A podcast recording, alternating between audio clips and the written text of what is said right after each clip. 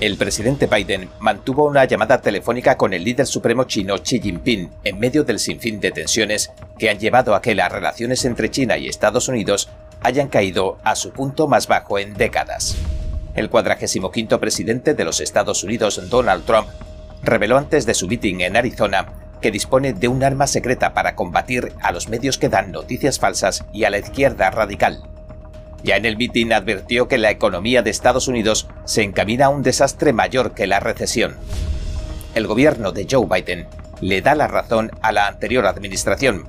Para detener la entrada de extranjeros ilegales, se dispone a cerrar cuatro amplias brechas del muro fronterizo cuya construcción había detenido. Texas se prepara para prohibir el aborto el 25 de agosto, momento en el que entrará en vigor su nueva ley estatal y San Francisco, el bastión liberal de los Estados Unidos, anuncia el estado de emergencia para evitar la propagación de la viruela de mono. Bienvenidos a En Primera Plana, soy David Rojas. Recuerda que estamos en Telegram, que nos puedes ver en Epoch TV de Epoch Times en español y que si no tienes tiempo mientras cocinas, conduces o haces la compra, puedes escuchar nuestros audios en varias plataformas de podcast. Y ahora, entremos en materia.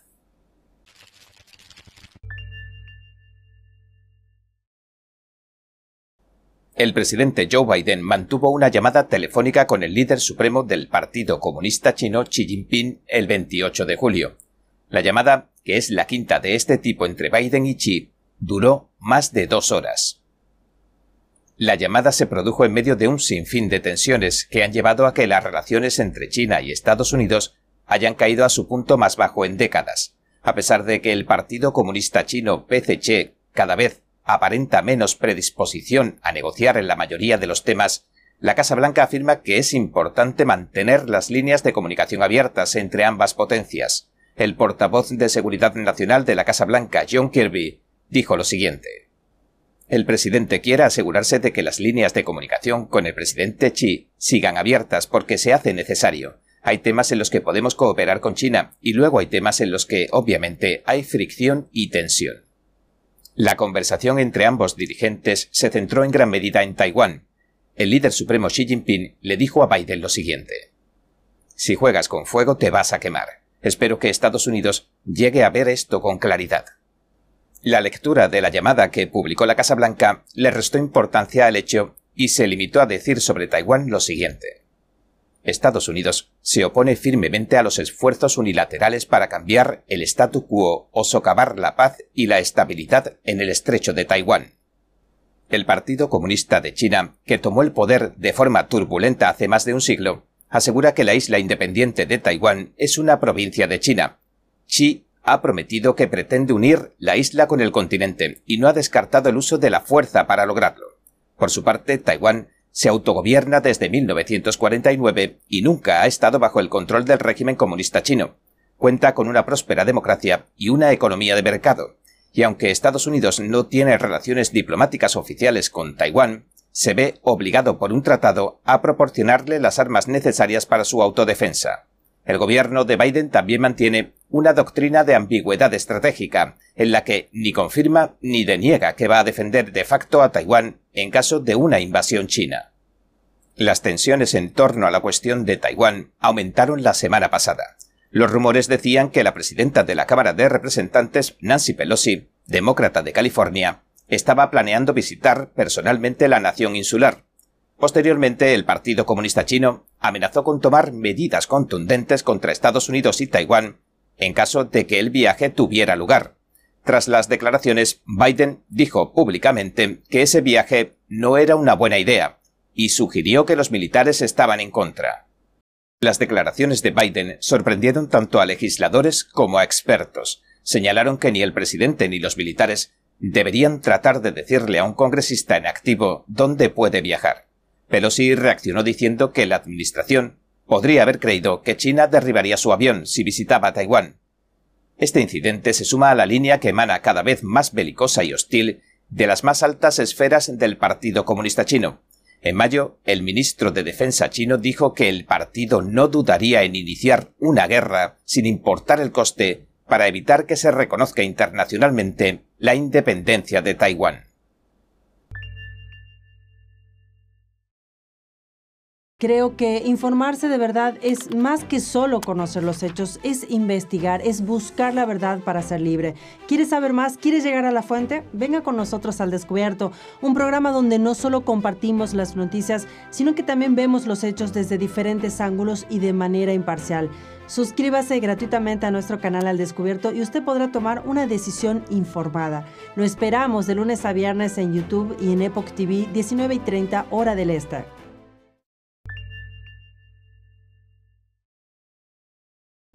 El 45 presidente de los Estados Unidos, Donald Trump, reveló antes de su último mitin de campaña en Arizona que dispone de un arma secreta para combatir a los medios que dan noticias falsas y a la izquierda radical.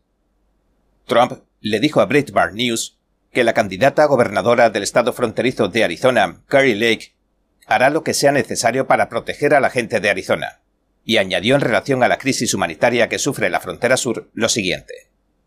Solo este año, aquí mismo, en Arizona, la patrulla fronteriza ha informado de un aumento del 732% en los cruces ilegales de su frontera, en comparación con el mismo periodo de 2020.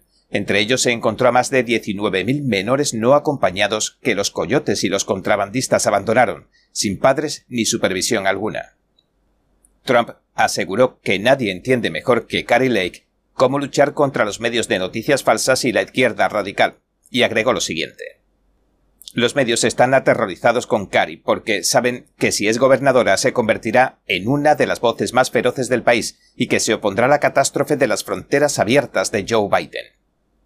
Trump también insiste en que se aplique la pena de muerte a los traficantes de droga y a los cárteles narcoterroristas, ya que son culpables, según dice, de haber segado millones de vidas, e indicó que los países que no tienen problemas con las drogas tienen una particularidad. Aplican la pena capital a los traficantes de drogas. El expresidente Donald Trump advirtió que la economía de Estados Unidos se encamina a un desastre mayor que la recesión.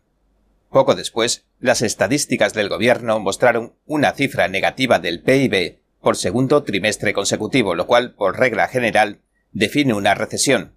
Trump decía en el meeting de Arizona la semana pasada lo siguiente. El lugar al que nos dirigimos ahora podría ser un lugar muy malo. Tenemos que poner esto en orden, tenemos que poner este país en marcha o vamos a tener un problema serio. El expresidente señaló que los salarios reales de los estadounidenses se han desplomado, que la tasa de participación de la fuerza laboral cayó a niveles históricos y que los demócratas siguen empujando su Green New Deal que aplastará el crecimiento económico. Y añadió lo siguiente. No es recesión. Recesión es una palabra bonita. Vamos a tener un problema mucho mayor que la recesión, sufriremos una depresión. Las declaraciones de Trump se producían varios días antes de que la Oficina de Análisis Económico publicara sus datos. Mostró que el PIB real de Estados Unidos cayó en el segundo trimestre un 0,9% tras contraerse un 1,6% en el primero. Normalmente se define como recesión al crecimiento negativo del PIB durante dos trimestres consecutivos, pero el comité encargado de emitir la declaración oficial de recesión formado por economistas de la Oficina Nacional de Investigación Económica, aún no lo ha hecho.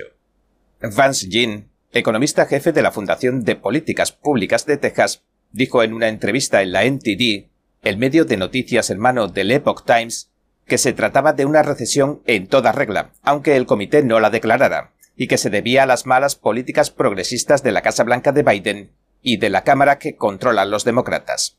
En el mitin de Arizona, Trump también culpó de las crisis que sufre Estados Unidos a las políticas que ha emitido Biden desde que asumiera el cargo. Puedes mirar el resumen de lo que dijo aquí arriba si estás en YouTube y en la descripción si nos estás viendo en Epoch Times.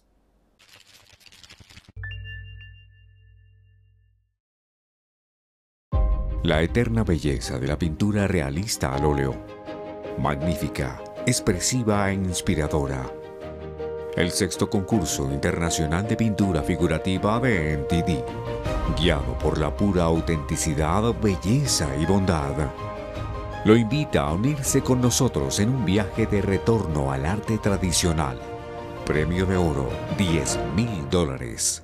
Para más detalles, visite oilpainting.ntdtv.com.es. el gobierno de Joe Biden se dispone a cerrar cuatro amplias brechas del muro fronterizo que separa Estados Unidos y México en un área abierta del sur de Arizona, cerca de Yuma. Explica que trata de abordar los impactos operativos y los riesgos inmediatos para la vida y la seguridad. El Departamento de Seguridad Nacional de Estados Unidos comunicó que cerrarán cuatro partes del muro que no se acabaron de construir cerca de la presa Morelos, la zona se ha convertido en uno de los pasillos más usados por los cárteles para introducir a los extranjeros ilegales en Estados Unidos. El muro fronterizo comenzó a construirse bajo la administración de Trump, pero quedó sin completarse porque Joe Biden, tras asumir la presidencia en el año 2021, devolvió al Departamento de Defensa los 2.200 millones de dólares de los fondos destinados a su construcción. Los reasignó a otros proyectos de construcción de defensa en el extranjero. El expresidente Donald Trump había desviado previamente los fondos para construir la barrera de alta seguridad que en cierto momento se llegó a levantar a un ritmo de una milla al día. Completar su construcción fue una de las principales promesas de la campaña de Trump en 2020. El Departamento de Seguridad Nacional declaraba el 28 de julio lo siguiente. Debido a la proximidad de la presa Morelos y el rápido movimiento del río Colorado, esta área presenta riesgos de seguridad y de vida para los migrantes que intentan cruzar a Estados Unidos, existiendo un riesgo de ahogamiento y lesiones por caídas. Esta área también representa un riesgo para la vida y la seguridad, tanto de los primeros en responder como de los agentes que responden a los incidentes en esta área. En lo que llevamos de año ya se han contabilizado más muertes de extranjeros ilegales que cualquier otro año. El secretario del Departamento de Seguridad Nacional, Alejandro Mayorkas, autorizó la realización del proyecto, que se pagará con el presupuesto del año fiscal 2021 del departamento. La patrulla fronteriza reconoce nueve sectores a lo largo de la frontera. El de Yuma se ha convertido rápidamente en el tercero de los más concurridos, y gran parte del tráfico de inmigrantes ilegales entra a través de la presa de Morelos. Estos llegan a la pequeña ciudad de Algodones, y caminan sin trabas a través de un saliente de hormigón en la presa hacia Estados Unidos. Allí esperan que los agentes de la patrulla fronteriza estadounidense los tomen bajo su custodia y posteriormente los liberen dentro del país. En el sector de Yuma, los agentes fronterizos estadounidenses detuvieron a más de 160.000 inmigrantes ilegales entre enero y junio. Esta cifra supera casi en cuatro veces a la que se registró el mismo periodo del año 2021, según los datos de la Oficina de Aduanas y Protección Fronteriza de los Estados Unidos. Solo hay otros dos sectores con más tráfico, del río y el Valle del Río Grande, en el sur de Texas. Aunque Biden detenía la construcción del muro después de asumir el cargo, en el periodo previo a las elecciones primarias de 2022, hace unas semanas, aseguró que cerrar las brechas al sur de Yuma era una de sus prioridades. Un informe elaborado por los republicanos del Senado en julio de 2021 dijo que los esfuerzos de Biden por detener la construcción del muro fronterizo estaban costando a los contribuyentes estadounidenses 3 millones de dólares al día. Se estima que la Administración ha gastado en ello al menos 1.800 millones de dólares hasta julio de 2021.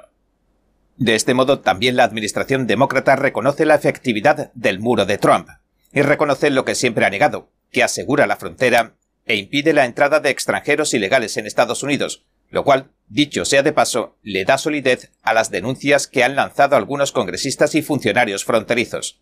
Estos afirmaron que los demócratas están dejando entrar al país a la nueva base de votantes cautivos que los mantendrá en el poder. Los demócratas también luchan ferozmente para que no se pida ningún requisito, ni siquiera una mínima identificación personal, a la hora de votar en las urnas. Esta y otras medidas electorales que promueve a día de hoy el gobierno de Biden podrían resultar incomprensibles tanto en los países europeos como en otras democracias avanzadas. Texas se prepara para prohibir prácticamente el aborto el 25 de agosto, momento en el que entrará en vigor su nueva ley estatal contra el aborto. El 26 de julio, la Corte Suprema de Estados Unidos emitía su sentencia oficial en el caso Dobbs contra Jackson, que anuló el caso Roe contra Wade. La sentencia despeja el camino para la ley desencadenante de Texas que prohibirá casi todos los abortos dentro de 30 días aproximadamente. La legislatura, dirigida por los republicanos, aprobó el año pasado una ley desencadenante en previsión de que la Corte Suprema de Estados Unidos revocara el caso Roe contra Wade. Este caso histórico de 1973 legalizó el aborto a nivel nacional. Ahora los médicos que practiquen abortos podrían ser condenados a cadena perpetua y a multas superiores a los 100.000 dólares. La ley tampoco hace excepciones para las mujeres que se quedan embarazadas por violación o incesto, o si existen anomalías fetales graves o potencialmente letales. Solo las mujeres que se enfrenten a la muerte o a un deterioro sustancial de una función corporal importante podrán optar por abortar legalmente en Texas. El gobernador republicano de Texas, Greg Abbott, elogió la decisión de la Corte Suprema de Estados Unidos que desencadenó la nueva ley de aborto del Estado dijo en un comunicado el 24 de junio lo siguiente. Texas siempre luchará por los inocentes que no han nacido. Seguiré trabajando con la legislatura de Texas y con todos los tejanos para salvar a todos los niños de los estragos del aborto y ayudar a nuestras futuras madres en lo que necesiten. Por su parte, los demócratas de Texas, liderados por Beto O'Rourke, quien desafía a Abbott en la carrera por la gobernación este otoño, han prometido que convertirán Texas en un estado azul y derribarán la prohibición del aborto.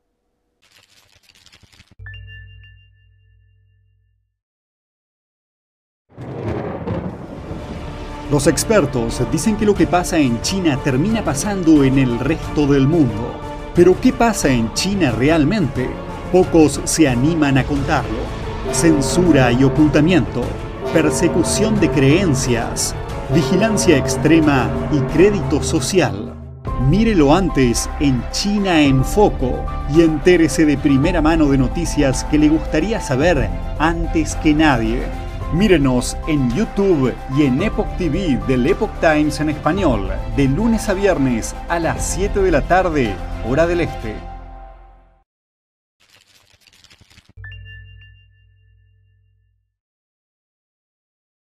San Francisco anuncia el estado de emergencia para evitar la propagación de la viruela de mono.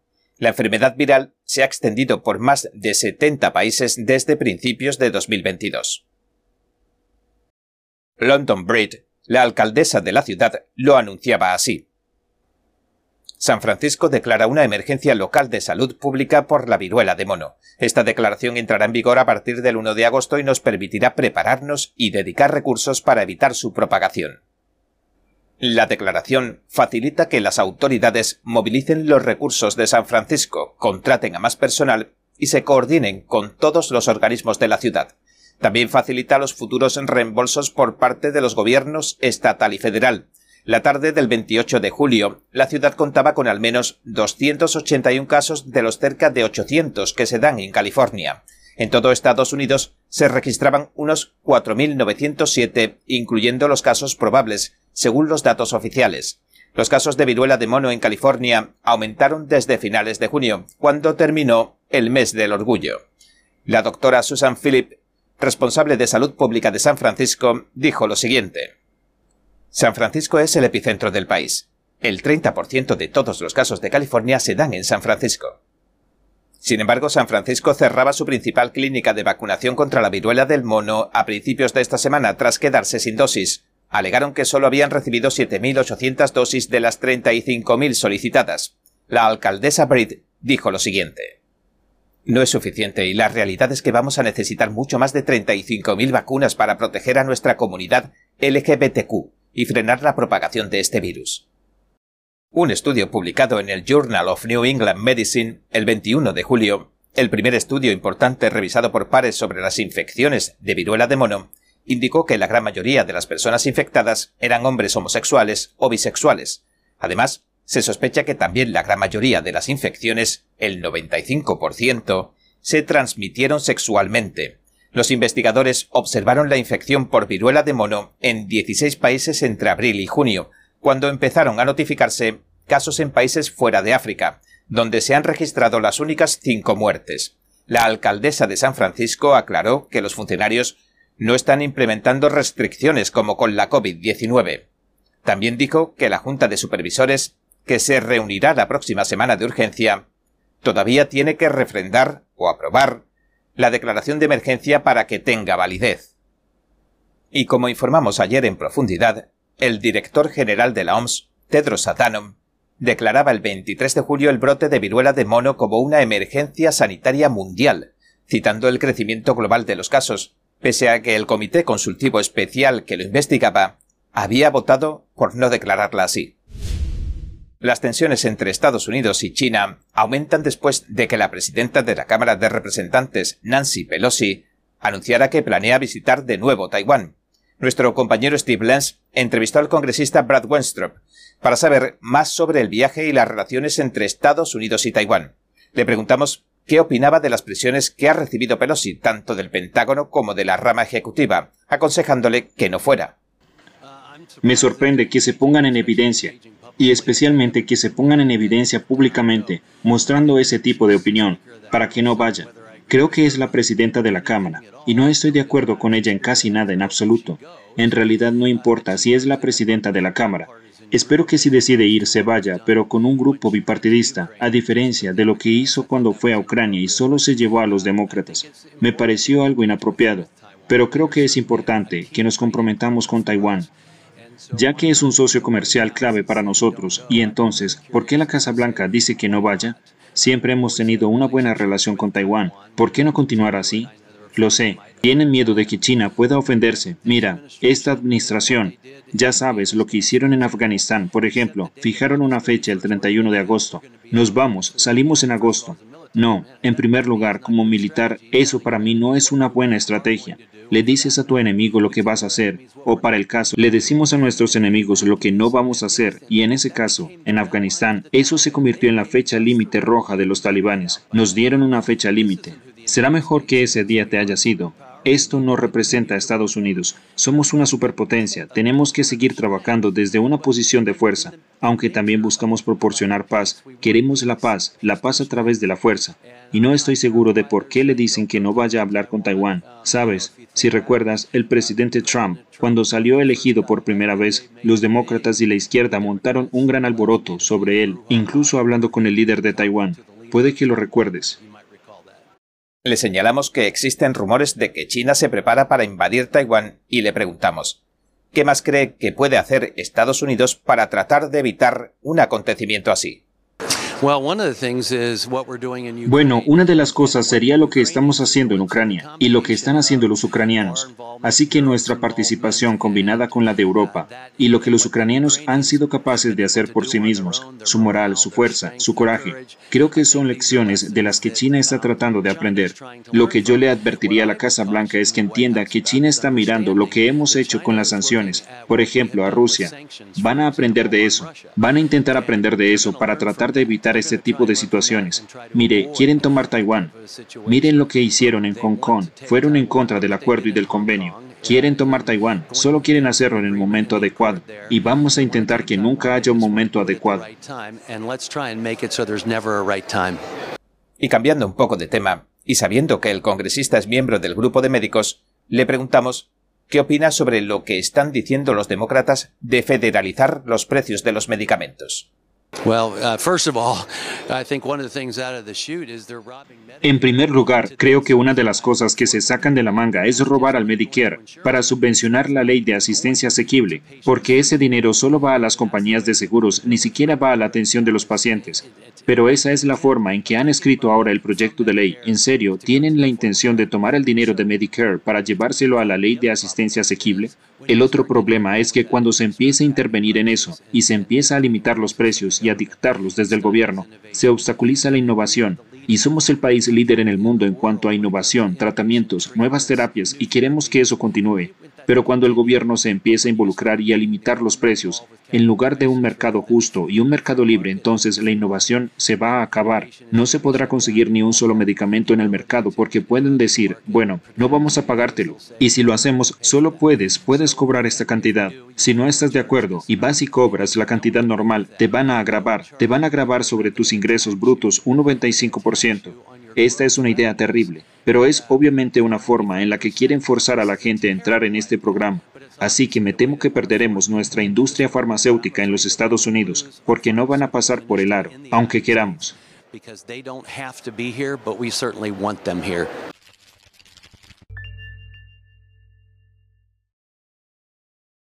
Bien, este ha sido nuestro episodio de hoy. Gracias por sintonizarnos. Si te gusta nuestro programa, por favor, no olvides darle a me gusta, suscribirte y compartir este vídeo con tus amigos y tu familia, porque todo el mundo merece conocer los hechos. Una vez más, gracias por ver en primera plana. Nos vemos la semana que viene.